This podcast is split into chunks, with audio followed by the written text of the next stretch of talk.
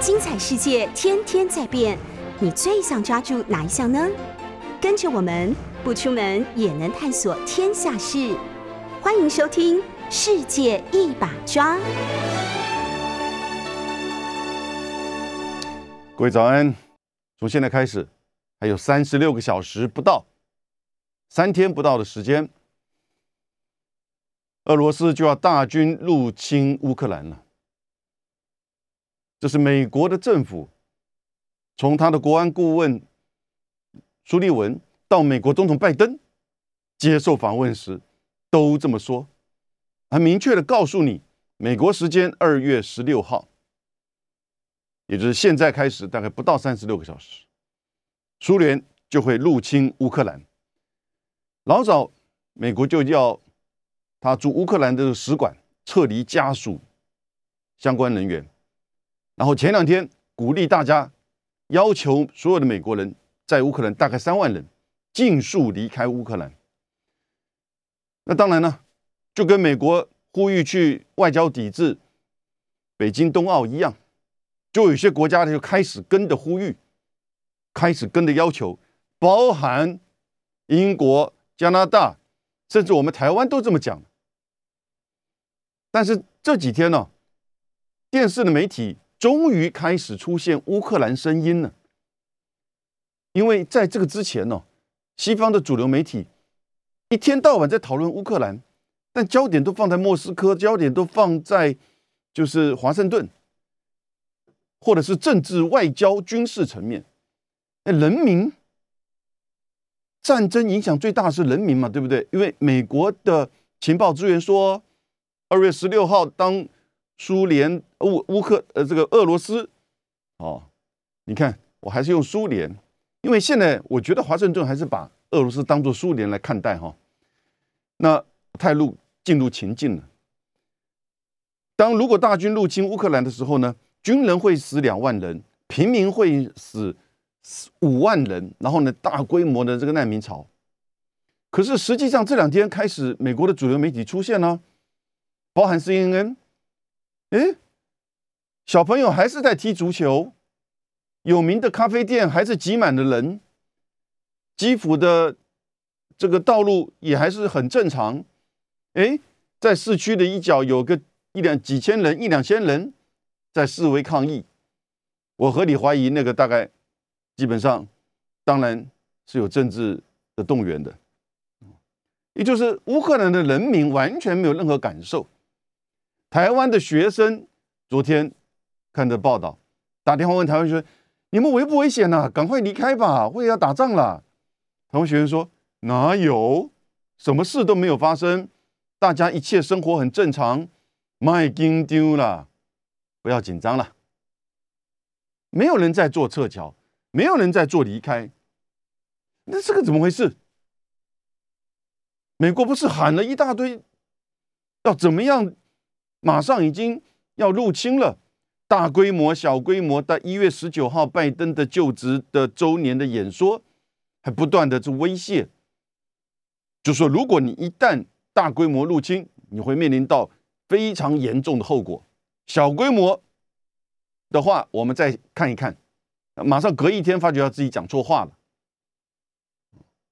这个是很特殊哈，各位，这个很特殊，世界霸主哎。军事强权呢？面对到乌克兰的情势的时候，诶，一天到晚在，好像在鼓吹煽动战争呐，有没有那种感觉？为什么？因为美国的媒体都不信任拜登政府了，不断的美联社，对不对？哦，然后呢，国家广播公司的人在问，你能不能证明一下？你情知哪里来的？结果白宫发言人沙奇哦，然后呢，国务院发言人 read my lips，你听我讲的对了，我讲的就是真理。战争会即将发生了，可是全世界没有这种感觉啊。马克宏，法国总统，嗯，我们上次讲过，他到了俄罗斯，跟这个普京见面，隔了一个四公尺的，为了要。防疫的桌子面对面谈，马后说：“普京告诉他，没有战争即将要爆发的说法。不知道美国为什么这么说？哦，虽然其实两个人之间对于乌克兰是否加入北约以及这个军事驻军，哦，是有完全没有办法有任何的这个同意。一方面，俄罗斯十万、十二万人的驻军，这个当然不寻常，这不是正常的部署。他有一些的部队、坦克、营队从西伯利亚。从这个别的地方调过来，也在做演习。这是一个牌桌上的这种筹码，这是一个施压。我们现在越来越清楚，不是吗？十二月底的时候，俄罗斯就提出来三底线，关键就是不能让乌克兰加入北约。好，那俄罗斯这一块，我们再找时间谈。其实大概都谈过，但我们现在了解的是。美国为什么这么做？他做什么目的？哦，我们等下来分析。第二个是在就是前天，在亚洲时间的十二号，美国时间的十一号，美国拜登政府居然宣布，阿富汗政府过去在美国的外汇存底有七十亿美金的钱，这个钱是阿富汗的钱。现在虽然政府更替了，但是这是阿富汗人民的钱。也许你不愿意给塔塔利班，但是这不是你美国的钱，这是外国政府放在你美国的这个钱。结果呢，他把这个七十亿啊一分为二，好方便，一半给九一一家属的赔偿，一半给阿富汗人民的人道救援。哇哦，拜登真会做好人呢，对不对？《纽约时报》连续两天的报道，你看看，连他这个报道本身呢，其实都已经一直想要帮拜登政府，这是抹脸做解释。啊，这个钱其实是二十年美国占领的时候，美国人援助留下来的钱，这个逻辑不能这样子通。你的援助是给他放的你美国的银行啊，你的援助是给他的基础建设、人道救援、教育啊、学校的建设，而且讲句实在话，所有的工程都是大部分都是你美国人去包的，搞到后来在阿富汗，美国的这些包工程的人比美国的军队还要多，美国军队到最后只剩两千五百名嘛，然后呢？阿富汗还是会有一些贸易，对不对？是他的对外贸易跟美国的采购，有一些是要用他的钱跟你美国采购这个军火耶。这个钱是你占领了阿富汗，阿富汗哦国际贸易跟你美国的采购，跟你美国的贸易所留下来的外汇存底，结果这个七十亿，你说一半给就是九一一的家属。这个不对，一半给阿富汗的人民，透过一个信托基金给阿富汗的这些这个人道的救援，人道救援你自己掏腰包，这才叫人道救援嘛？慷他人之慨，怎么叫人道救援？我们后面来谈这个问题，受不了，对不对？一方面在鼓吹战争，另外一方面在挪用阿富汗人民的钱，这个拜登政府现在越来越不知道他的脑袋里面怎么思考的。怎么说呢？你看。在鼓吹战争的这一块，美国媒体慢慢的不信任拜登政府的，西方的也不了解。那个泽伦斯基讲的最妙了，他果然是谐星出身的，非常幽默。他说：“哎，有俄罗斯大军马上在二月十六号就要攻击我啊！哎，我怎么不知道？赶快把这个情资提供给我。”对啊，如果你觉得二月十六号，俄罗斯这个就要攻打乌克兰的话，你是不是第一时间要先告诉乌克兰呢？他怎么攻打？他多少人数？他走哪条路径？他是斩首？他是坦克？他是边境冲突？他是协助乌东的军事？问你的情报这么厉害，连时间都知道，你当然也知道路径、方法、人数嘛？是不是？泽伦斯基说。我我们怎么都不知道？赶快提供给我们。所以这个牌桌上啊，已经没有乌克兰了，乌克兰只是一个牌而已。坐的这两边的呢，或者是最多三边吧，就是美国、俄罗斯跟欧洲。那欧洲那一边呢，很小。可是美国现在啊，基本上已经完全退出外交处理乌克兰危机。你看看他那个国务卿布林肯，这个礼拜在哪里？在亚洲哎，在澳洲哎，在太平洋哎，是不是？过去这两个礼拜，美国已经完全放弃外交处理乌克兰危机，还没有发生战争呢，还没有发生战争，你不断的在喊战争，然后呢，你又把外交的相关相关人员完全都撤离，你的国务卿已经不再管这一块了，反而到了亚洲来，不断的在喊中国威胁。诶，这个是怎么回事？我想很多。各国的这些外交跟国安的决策人员，现在大概都在猜测，美国到底是打哪一排棋？这是一招险棋，而且很奇特，对不对？很奇特。我们先来假设哈，二月十六号如果没有发生战争，俄罗斯没有攻打乌克兰。小朋友照样的踢足球，咖啡馆照样很满的话，那美国是不是怎么面对这个情势？那就是信用危机的崩溃，对不对？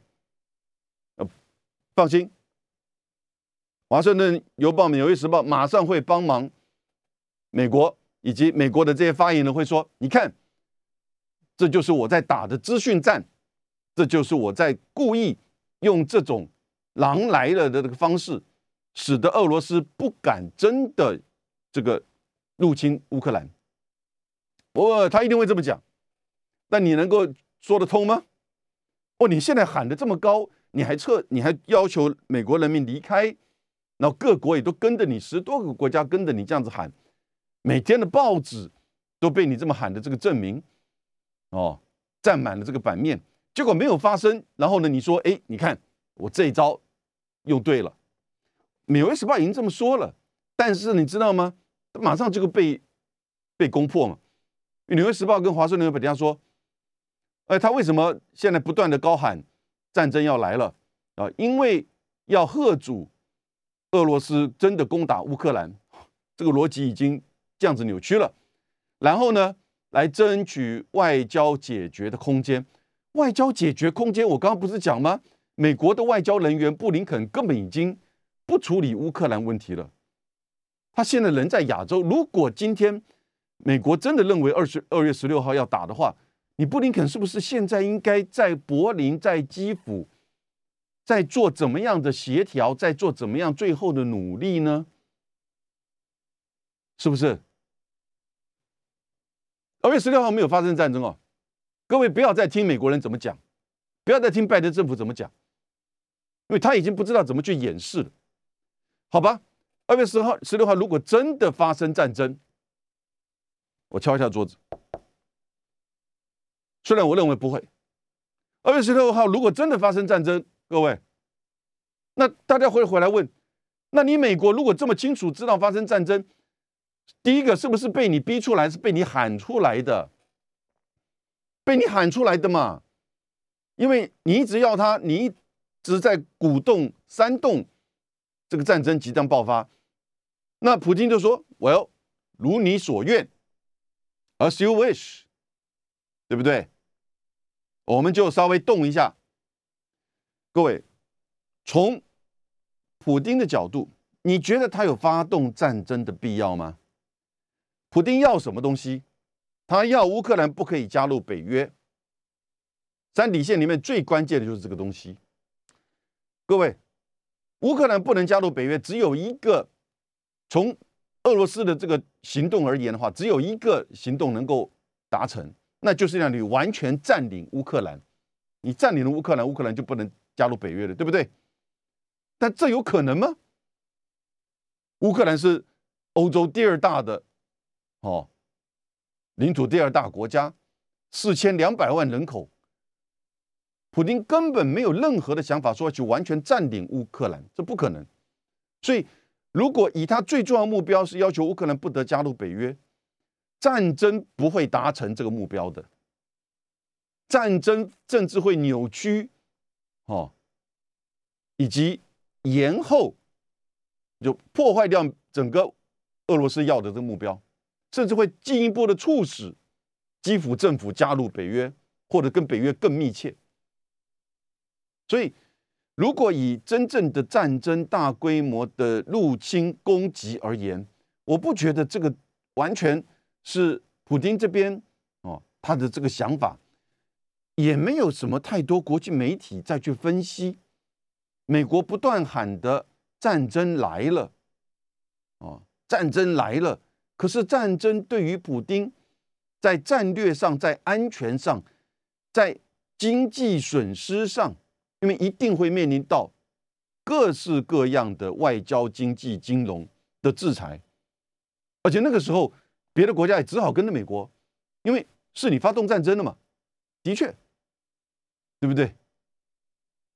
那更不要说，当普京到北京来参加冬奥的时候，签署了二十项的合作文件以及中俄联合声明，对不对？难道中国大陆不会去问一下吗？我想，普京一定有跟北京政府有跟习近平说，我不会去发动战争，我基本上是大军压境，要。确保我自己的安全，因为北约不断的东扩，以及要确保在乌克兰境内，俄罗斯裔讲俄罗斯语的乌东人，他们到现在还是受到乌克兰政府哦的军事上的压制，而当初签的明斯克条约完全没有得到尊重，所以我是为我自己的安全，北约不断的东扩，而乌克兰和乔治亚在二零零八年就有这样子的一个。北约的这个决议，去年四月，美国国防部长奥斯汀到基辅，乌克兰首都，还公开欢迎乌克兰加入北约。北约当然就是美国说了算嘛，对不对？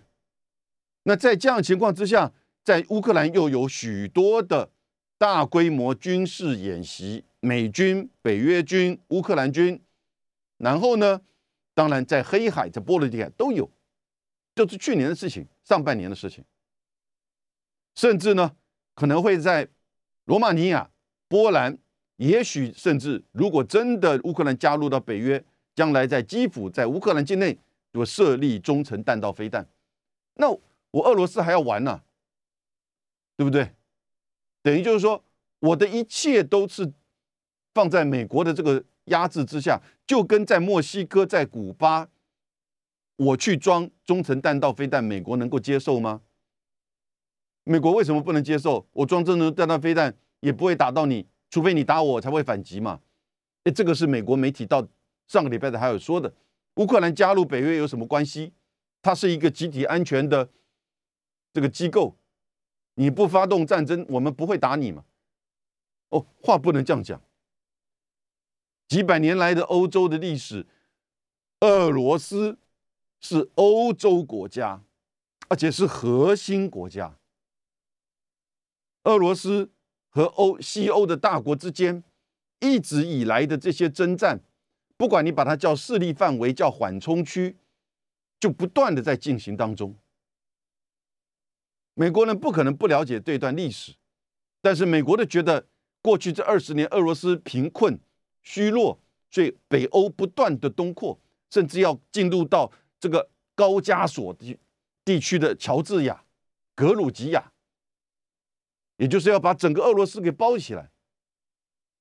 你基本上其实以一个像现在的俄罗斯还是一个军事核武大国的情况之下，这个对他等于就是在门前的设置一个最大的威胁，他当然不能接受嘛。所以当他在北京跟习近平说：“我只是一个表态，我只是一个压力。”我只是一个筹码，哦，这个事情会中长期化，我会持续的，西方国家、美国会找各种理由来制裁我，但我不会军事入侵，那个根本就是找死，那个根本破坏这一盘局。这个可能边际会有一点这种枪击，可能哦，我觉得普京可能会去军事援助乌东地区的抗争。但是如果说德法两国跟俄乌两国啊已经谈了，一月底二十几号的时候，现在马上又要这个礼拜又要开始谈乌东地区的情势停战呐，或者是他的这将来怎么把那个明斯克条约再再恢复，甚至再强化、再扩大，我觉得这是唯一的出路。哦，美国已经不再玩乌克兰这个情势了。但是各位，美国现在啊，过去这半年以来，美国陆续军火进入到乌克兰领土里面的，从美国直接的提供，从德国、从波兰过去的，从波罗的海三小国移交过去的，加起来已经超过二十三亿美金，二十三亿美金。美国到现在也不断的在征兵。征兵就是整个北约的这个地区，哦，你看他现在在从北卡罗来纳州已经这个派遣两名两千名美军，哦，增加两千名美军赴欧，现在累积将近已经超过八千五百人，然后呢，再增派第八十二空降师三千人到波兰，驻防波兰的总兵力已经达这几天。达到五千人，驻扎德国的一千名美军也抵达罗马尼亚，和当地已经有的九百名美军会合。啊，美国在德国驻扎将近三万美军，所以他已经在做北约的这个军力的调动。然后呢，武器已经二十三亿移到乌克兰，你打吧，你赶快打吧，打了美国才有钱赚，打了美国才能。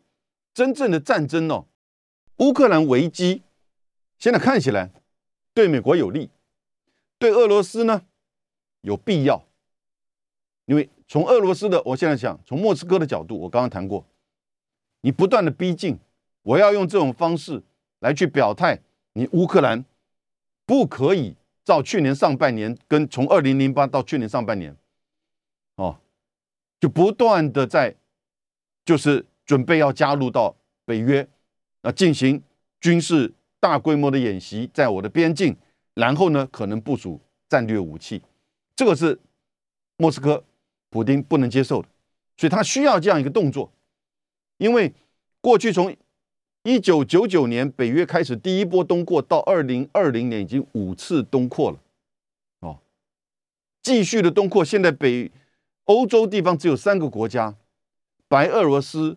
乌克兰跟这个呃摩尔多瓦哦，摩尔多瓦 （Moldova），Moldova 其实它是在乌克兰跟罗马尼亚之间的一个国家，而且它居然还是内陆国，它没有真的贴贴到那个黑海。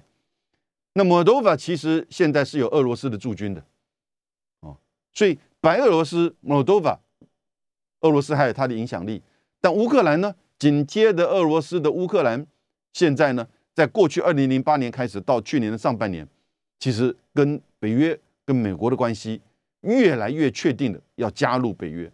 这个是莫斯科这边说，因此我需要这个危机，美国这边也需要这个危机，因为这个危机可以使美国去整个同心的整队北约，还有西欧国家，以及对法国、德国施加压力。你看，当那个德国总理肖兹到华盛顿的时候，是不是？他不是先去莫斯科，他先去华盛顿。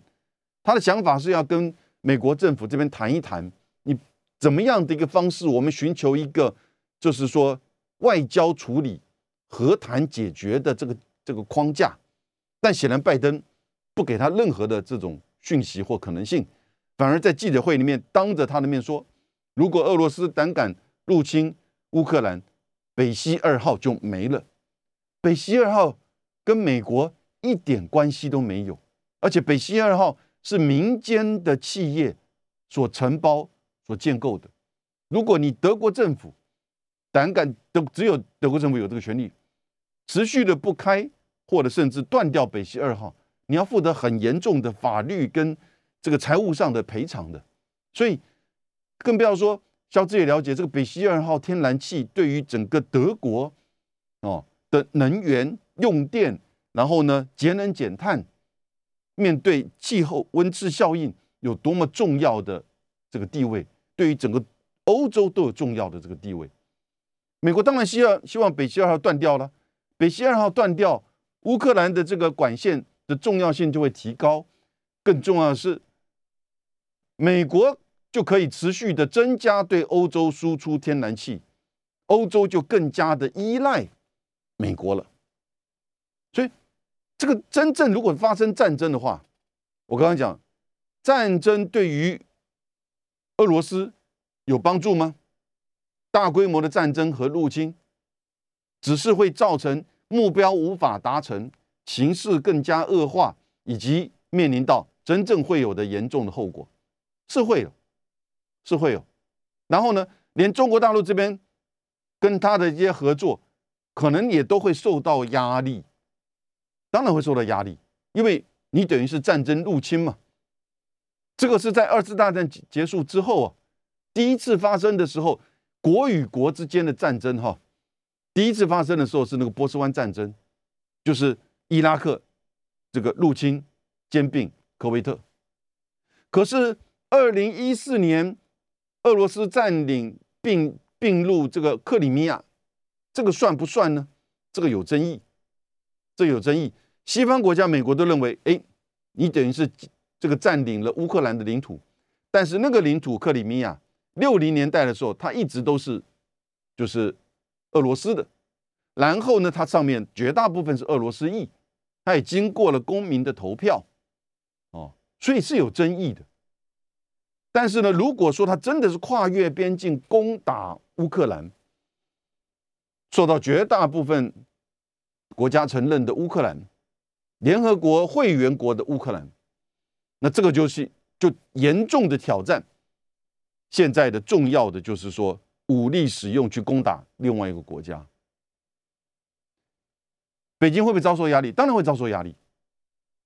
你持续跟他的这些经贸的往来，是不是要某种程度的有一一些影响？哦，避免就是你持续的经济上、能源上去支持他，能源上当然是取得。我觉得也会有受到压力的影响。但是这样子的情况，其实对俄罗斯而言呢？是战争对俄罗斯而言，那个代价太高，反而是危机的持续，才是能够去在这个乌克兰的境内以及这整条线维持俄罗斯的军事啊以及大国的影响力。你不希望真正的去摊牌，跟美国也好，跟北约也好，而也减少了甚至消。这个完全的让外交处理、外交这个协调的空间就消失了。现在法国、德国都在这么做，连波兰也这么做，不，土耳其也在这么做，对不对？所以这样子的一个情况，到底战争，美国不断的高喊战争，对谁会有帮助？杨律师的话，当然对美国最有帮助了。现在已经二十三亿美元的这个军火在乌克兰境内。你想想看，如果战争发生，它会是一个焦灼的，它会是个焦灼，它不会是什么大规模，一下子两万那个军队死亡，五万个平民死亡，我就难以想象，美国人得到这些情报，这个情报会是真的假的？他有没有去验证？如果是假情报，现在基本上也有可能是美国跟俄国在打这个假这种所谓的假情报战争呢？也就是假消息像战争呐，是不是？你放一点假消息，我放一点假消息，但是呢，居然你获得的这样这个情资，由你政府亲口的对国际的媒体讲出来，你是不是验证过？以及你是支持这个观点，支持说会有大规模战争，死亡两万五万军人、平民加难民，然后呢？然后呢？战争会怎么样的这个发展，怎么样的进行？当然，美国就可以更多的武器出售给乌克兰，给波罗的海，给波兰，给罗马尼亚，因为这些国家也会担心呢。我现在需要美国的武器，我更需要美军到这边来，因为大家也就只有知道，美国跟俄国不会真的直接面对面发生战争，因为他们两个都是核武大国，就跟美国跟中国一样，不会直接面对面的发生战争。一旦如此的话，那就是核武战争，那就是超越第三次世界大战的世界毁灭。美国连跟北韩都不会去直接用军事的哦面对面，尽管再怎么样的军事过去的演习，或者是高喊着斩首战争，但是一旦确认他有成熟的核子武器，你付不起那样的代价。所以，美国跟俄国不会有直接的冲突，美军所在，安全所在。这就如果乌克兰战争爆发的话，所有的北约国家都会开始完全的倾向美国。过去北约跟美国哈，其实不是都完全站在同一个线上哦。你看，美国入侵这个伊拉克这个事情，很多北北约国家基本上都不参与的，只有加拿大、澳洲。哦，因为都是央格鲁萨克逊，但是在阿富汗这个反恐战争，北约国家参加，但到后来，这些国家也开始越来越，就是说撤退。美国在处理，就是整个退出开放天空、中程飞弹协议、欧洲传统武力的这个条约，美国自己单边退出，哦，北约国家。特别是法国、德国，跟他也事实上是完全不站在同一线上的，哦，所以这样的一个事情，如果这个乌克兰战争发生的话，你想想看，那个对华盛顿会是一个解决好多问题的方法呀，对不对？更不要说美国的现在的通膨的压力，拜登的低民调，对不对？年底的其中选举。这些东西只乌克兰战争只会有正面的帮助的，似乎我好像把美国人形容的很，就是说把拜登政府不是美国人，不可以这样一这个整个一番一竿子打上打翻拜登政府，但是过去的历史不都是如此吗？现在的这个情况，你还能告诉我为什么他会？在这一两个礼拜，不断的在高喊鼓吹战争呢，是他真的觉得战争即将爆发，赶快大家离开呀！这不是狼来了吗？狼来了，简你解释已经太简单了，对不对？我现在对拜登政府的这个决策哈，我真的是很怀疑，他真的是希望战争爆发。各位，可是我。我深刻的为各位再进一步分析，我觉得白宫啊也了解，俄罗斯不会大举的挥军进入乌克兰，乌克兰战争不会如他们所讲的爆发，不会。可是呢，美国现在也没有别的方式去回应俄罗斯，因为长期的危机的拖延。就会使得欧洲国家，法国、德国的外交的角色会增加了，然后呢，他就会对北欧以及对东欧、北约跟东欧的情势，美国的影响力就会退出，就会受到影响，而欧洲的战略自主、欧洲的安全，最后还是要欧洲人自己处理。欧洲人包含俄罗斯，所以。美国了解到，如果这个危机只是一个中长期化延续下去，美国几乎没有什么牌可以去去解决，除非他愿意接受乌克兰不加入北约，那个是打脸美国，那个是打脸美国，所以他希望战争的发生，但他知道俄罗斯不会这么做，所以呢，他现在高喊高喊的，看看能不能够，普京就说：“那如你所愿。”我们就来动一下，你只要小小一动，他就可以说，果然战争爆发了。我们来看二月十六号台亚洲时间二月十七号会不会发生战争在乌克兰？我个人认为应该还是个假议题啊。当然，小规模的边境的开火或者是军事协助乌东，军事学的乌东过去八年都在做，只是量多量少，因为乌东跟乌克兰政府、基辅政府还是持续的有。军事上的冲突，虽然都是很小规模的，所以这些如果延续之前的作为的，这个不叫战争。边境的开火也没有到达战争的这种边缘，啊，只不过是可能更进一步的施压。施压要什么呢？施压要用外交的方式来处理。我觉得不要误会哦。莫斯科也在想怎么再进一步的施压，把那个这个是紧张的形势再提升。为什么？因为他要最后欧洲国家还是某种形式的去接受，他对于乌克兰的这样子加入北约的一个处理。但是放心，不会有那么白纸黑字说承诺乌克兰不得加入北约，这个不可能这么做。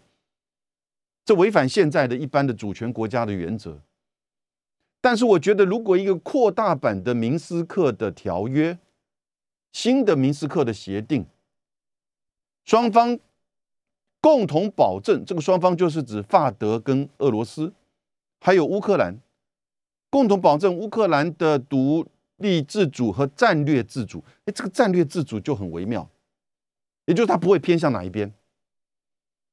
如果这个解读 OK 的话，现在我觉得马克宏和肖兹在这么做，但这要等到马克宏四月十号那个选举哦，第一阶阶段的选举，他能够得到百分之五十的话，他做的这个力量就大了。他如果在这个四月十号之前，俄罗斯真的军事攻打乌克兰，他这个选举大概也会受到影响。为什么？因为挑战他都是右翼的，都是反俄的。你一旦军事攻打乌克兰，你就跨越那个红线，法国人就会选出一个新总统，马克宏就下去。所以从这个角度而言呢，普京也不会想要去在四月十号以前发动战争，他要马克人马克宏继续做总统，他也不会想到发动战争就让整个马德国法国就被迫偏向美国，这都很清楚的这种推演，对不对？所以，为什么这个时候美国在不断的高喊战争要来了？就我刚刚分析的，我觉得美国其实已经知道危机的持续对于美国在乌克兰、在欧洲、在北约会是每况愈下的影响。战争的发生，则是立即的解决好多好多问题。美国需要一场战争，不只是他的军工复合体，也是拜登政府。还有美国作为一个霸权，一鸟三十。十一号美国时间，拜登政府居然宣布了一道签署了一道行政命令，冻结啊解冻解冻原来冻结的七十亿美元的资产，这是在美军很羞辱的撤出阿富汗，塔利班重新占领阿富汗之后。美国把阿富汗过去政府在美国哦的外汇存底，阿富汗占全世界将近有九十亿的外汇存底，中间有七十亿美元在美国，他把它冻结。二月十一号签了个行政命令，把它解冻，很明确的说，这个七十亿美元和台币将近两千亿哦，一半用来赔偿九一一的罹患者的家属。一半用来建构一个人道基金，协助提供给阿富汗人民啊，以及非政府组织。这个引起哗然，全世界觉得哇，钱还可以这样子用的，不是你的钱呢。第一个先讲九一一家属，阿富汗政府塔利班是加害者吗？不是耶。那是基地组织，那是宾拉登，只不过是在发生那个当下，那个阿富汗政府、塔利班政府不愿意交出来，他连他连这个共犯都不是，他最多叫做藏匿嫌犯吧。如果我们真的在今天一般的民刑事民刑法上面而言的话，他不是主犯，他不是共犯，他连从犯都不是。他因为藏匿人犯，就被你美国入侵灭国，重新一个政府占领了二十年，对不对？所以怎么会阿富汗人民的钱有三有一半三十五亿美元？来来去赔偿给九一一的罹这个罹患者的家属呢？九一一的这些当天大概将近四千人死亡，这些他们是被害者，他们是恐怖攻击的被害者，他们其实真的，我觉得当然是赋予高度的这个同情跟支持。可是各位，你不要忘记啊，在九一一事件之后，你要各位了解。有一个叫做 Kenneth Feinberg，Kenneth Feinberg 是一个律师，也在哈佛法学院兼课。在小一小布希政府的时候呢，就找他来，叫做 Special Master，什么东西呢？哦，九一一罹难者的赔偿基金，因为美国政府有提供一些金这个金钱。全美国甚至全世界，好多人捐款给这些九一一的罹难家属，这个钱非常大。你知道这个钱多少钱？哦，也将近七十亿美元，也将近七十亿美元，刚好 seven billion。所以呢，这个人叫 Kenneth Fiber，Kenneth Fiber，Fiber 他就做这个 Special Master 啊，也就特别的这个主管。或者是主席啊，来去整个处理这整个赔偿基金，美国政府跟美国人和全世界捐款的，给这些罹难者家属。我这边的意思是说，不是说罹难者家属不需要再更多的这个怎么样的这种赔偿，而是说他们其实已经有也有了，并不是到现在为止都还很可怜的在那边。当然，我觉得他们是。哦，这个被害者，这个就是说受到这个九一一恐怖攻击的影响，所以美国又拿这个三十五亿去给罹难者家属。我觉得罹难者家属拿到这个钱，你会觉得，因为他之前已经有，而且更多的七十亿美元的，而不会不会多跑出来一些一些罹难者家属嘛，对不对？所以他等于再得到一批钱。一笔钱还没有上一次这么多的，但是那不是重点，而这个钱是阿富汗人民的钱，好吧？你说不是塔利班的，但是是阿富汗人民的吧？是阿富汗这个国家的吧？这个钱不是美国的，这个钱也不是经济组织的，阿富汗这个国家、阿富汗的人民，甚至塔利班，也不是造成九一一事件的加害者。不要说主犯，连从犯都不是。你凭什么把这一半的钱拿来赔偿给你自己决定挪用给九一一的受害家属？另外，人道救援讲得好伟大啊！你要知道，现在阿富汗可能是全世界最最最贫穷的，因为在这个美国撤军之后啊，塔利班政府现在发不出来薪水，医生、教师、政府人员已经几个月没有薪水了。然后现在整个人道物资荒，这个灾害，还有呢，这个疫情还是非常的严重，所以很多的民间组织开始在救援，国际国际的这个联合国的这些救援组织开始救援，说最大的人道危机即将要发生，美国去帮助他，这是应该的。你占领了二十年，结果你是慷他人之慨拿阿富汗人的钱。那你也相对自己拿出三十五亿吧，对不对？也没有啊，而且说句实在话，要赔偿，你美国二十年在阿富汗的占领的时候，你造成多少平民死亡？你在最后那个八月二十六号发生被恐怖攻击之后，你用无人机去炸死了一个家族中间包含几个小朋友，你自己也承认了错误了，你到现在没有赔偿哎，你你要不要从这个七十亿里面也拿一点赔偿给他人家？虽然也都是慷他人之慨，讲到赔偿，拜登政府做这个动作哈，我觉得已经失尽民心。整个《纽约时报》的这个报道当中，留言一千多则里面，绝大部分都在批判，甚至美国的拜登自己所说，我已经不能够再接受这样子的作为，失尽民心。我完全不知道，我最质疑的是他的决策逻辑在哪里？你难道不知道这是严重的错误吗？你知我知，居然拜登政府没有感觉，这就是最严重的拜登政府的情况。